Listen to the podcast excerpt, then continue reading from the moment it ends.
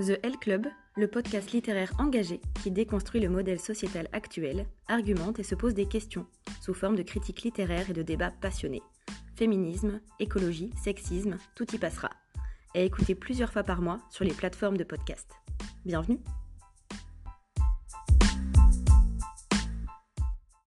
Bonjour à tous, c'est Bettina du podcast The L Club. Euh, je suis hyper contente de vous retrouver aujourd'hui pour un nouvel épisode. Euh, comme vous l'avez certainement vu dans le titre, j'ai envie de vous parler aujourd'hui d'un concept littéraire qui s'appelle la querelle des femmes. Euh, j'ai envie de vous en parler parce que je l'ai moi-même découvert il y a à peine un mois à travers une lecture et c'était tellement inconnu pour moi, j'en avais tellement jamais entendu parler que j'avais envie de vous partager ma petite découverte. En effet, quand on parle de féminisme, on considère en fait son apparition dans la première moitié du 19e siècle, et, on parle d'ailleurs de, pardon de première vague féministe entre 1850 et le début du 20e siècle. Il y a beaucoup de personnes qui s'accordent aussi à dire que la Révolution française de 1789, c'est en fait une période de pré-féminisme qui a vu naître les premiers mouvements euh, de lutte pour l'égalité entre les femmes et les hommes. Ce que j'ai découvert récemment, que je voulais vous partager, c'est qu'en fait, on occulte toute une partie de l'histoire. C'est là que la querelle des femmes entre en jeu, en fait. Euh, donc la querelle des femmes, c'est euh, une polémique qui a eu lieu entre, grosso modo, le XIVe siècle et le XIXe siècle, au sujet des femmes qui revendiquaient l'égalité des sexes dans la société. Et en fait, ce qui est intéressant, c'est que euh, cette polémique, elle est pratiquement inconnue en France.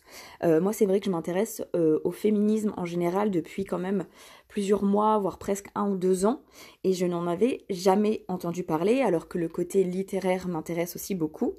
Et euh, personnellement, moi j'ai découvert ce concept dans l'ouvrage de Eliane Viennot, qui s'appelle La querelle des femmes ou N'en parlons plus. Euh, cet ouvrage, il est paru donc en octobre 2019. Donc en fait, Eliane Viennot, c'est une militante féministe qui euh, donc est active depuis les années 1970 à peu près et euh, aujourd'hui, elle est donc professeure de littérature française à l'université de Saint-Étienne.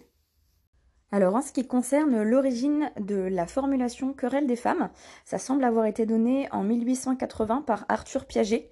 Euh, Arthur Piaget, c'est un chercheur qui a consacré un bon nombre de ses travaux à Martin Lefranc, qui est lui-même donc un auteur du XVe siècle et un grand défenseur des femmes pendant cette période critique de la querelle donc. Euh, il a notamment écrit en 1441 un poème, un ouvrage même de plusieurs opus, il me semble, plusieurs milliers de pages, qui s'appelle euh, Les champions des dames. Et en fait, dans ce poème, dans cet ouvrage, il résume tous les thèmes de la querelle. À l'heure actuelle, en fait, ce texte, il fait vraiment partie de la bibliographie majeure de la querelle des femmes, avec aussi les écrits de Christine de Pisan, qui a publié en 1405 La Cité des Dames. Et de Pisan, en fait, donc elle est considérée comme la première autrice euh, féministe de l'histoire française. Et en tout cas, c'est la première femme de lettres qui a vécu de sa plume. Donc c'est quand même intéressant à savoir dans tous les cas. Donc au sein de cet ouvrage, La Cité des Dames, euh, Christine de Pisan, en fait, elle met vraiment euh, en avant le débat sur la production pléthorique d'écrits misogynes qu'il y a eu déjà tout au long du XIVe siècle. Et dans son ouvrage allégorique, euh, la femme est noble par son esprit et non par sa capacité à procréer ou à se marier. Donc je vous laisse imaginer qu'à cette période, ça a créé euh, pas mal de débats et que les hommes n'étaient pas vraiment d'accord par rapport à cette idée. Euh, en effet, donc, ce qui est intéressant et qu'on n'entend jamais parler, c'est qu'au XIIIe, XIVe et XVe siècle, il y a eu une profusion d'ouvrages rabaissant les femmes. Et euh, là où l'ouvrage de Eliane Viennot est très intéressant, c'est qu'elle nous euh, lit donc cette période euh, d'ouvrages rabaissant les femmes, d'ouvrages misogynes donc, à la période d'ouverture des premières universités. Donc la première université, c'est celle de Paris qui a été créée en 1880, 1280 pardon, 1280-1290. Et à l'époque, les savants étudiants sont surtout des hommes d'église.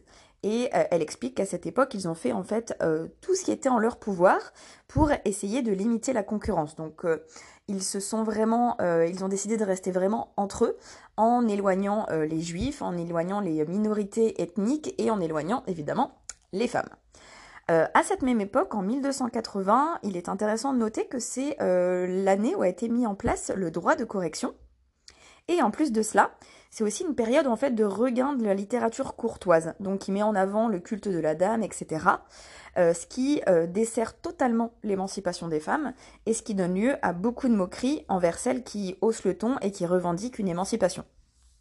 En ce qui concerne les thèmes précis euh, de la querelle des femmes, en premier lieu, ce qui a priori ressort et ce que Eliane Viennot explique dans son ouvrage, c'est qu'il y aurait donc le mariage, c'est-à-dire que les femmes euh, à cette époque, donc 13e, euh, 14e siècle, revendiquent le droit à l'affection réciproque pour se marier, ce qui n'est pas le cas. En fait, à l'époque, la notion d'amour n'entre pas vraiment en compte dans les liens conjugaux.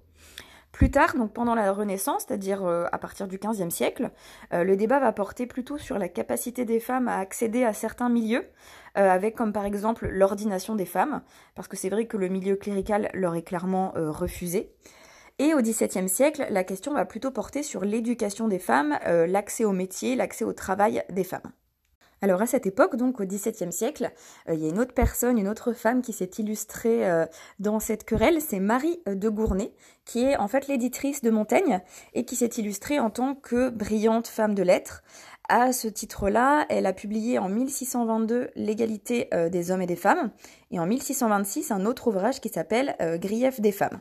Dans cet ouvrage, elle revendique le droit à une égalité absolue entre les hommes et les femmes, donc ce n'est pas nouveau, et surtout elle met en avant euh, toutes les inégalités de genre qui existaient déjà à l'époque.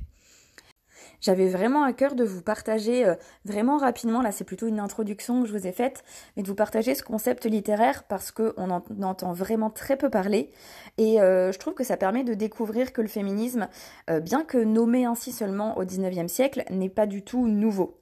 Euh, c'est pour ça que j'ai d'ailleurs adoré euh, les dernières lignes de l'ouvrage de Eliane Viennot, donc qui s'appelle La querelle des femmes ou n'en parlons plus. Euh, c'est-à-dire qu'en fait, elle explique que son but est de montrer que la misogynie a une origine et qu'a priori, donc, elle serait née aux alentours du XIIIe siècle et que surtout, ce n'a pas toujours été ainsi. Parce que c'est vrai qu'elle-même a entendu pas mal cette phrase de bah écoutez, ça a toujours été comme ça, les inégalités hommes-femmes, n'en parlons plus. D'où le titre de son livre. Euh, et aussi, ce qu'elle veut montrer, c'est qu'il y a toujours eu euh, des opposants aux masculinistes, que ce soit des femmes, mais aussi des hommes. En fait, au sein de l'ouvrage, elle euh, donne beaucoup, beaucoup de références sur bah, tous les acteurs de cette querelle des femmes, et elle montre qu'il y a eu énormément d'hommes qui ont aussi soutenu, bah, du coup, ces, ces combattantes et qui ont dénoncé la misogynie ambiante. voilà, donc j'ai trouvé que c'était un sujet très intéressant pour ouvrir un petit peu son horizon, et je trouve que voilà, ça donne au moins une base un petit peu plus historique sur euh, bah, la lutte féministe qui a toujours eu lieu et qui continue d'avoir lieu. Si euh, vous appréciez ce podcast, n'hésitez pas surtout à m'envoyer des messages, à vous abonner, à commenter aussi le, podcast, à le partager. Ça me fait toujours très plaisir parce que le but c'est que ben, ce genre d'informations puisse être partagé au plus grand nombre pour que ce soit utile. Sur ce, je vous souhaite une très bonne journée et je vous dis à bientôt.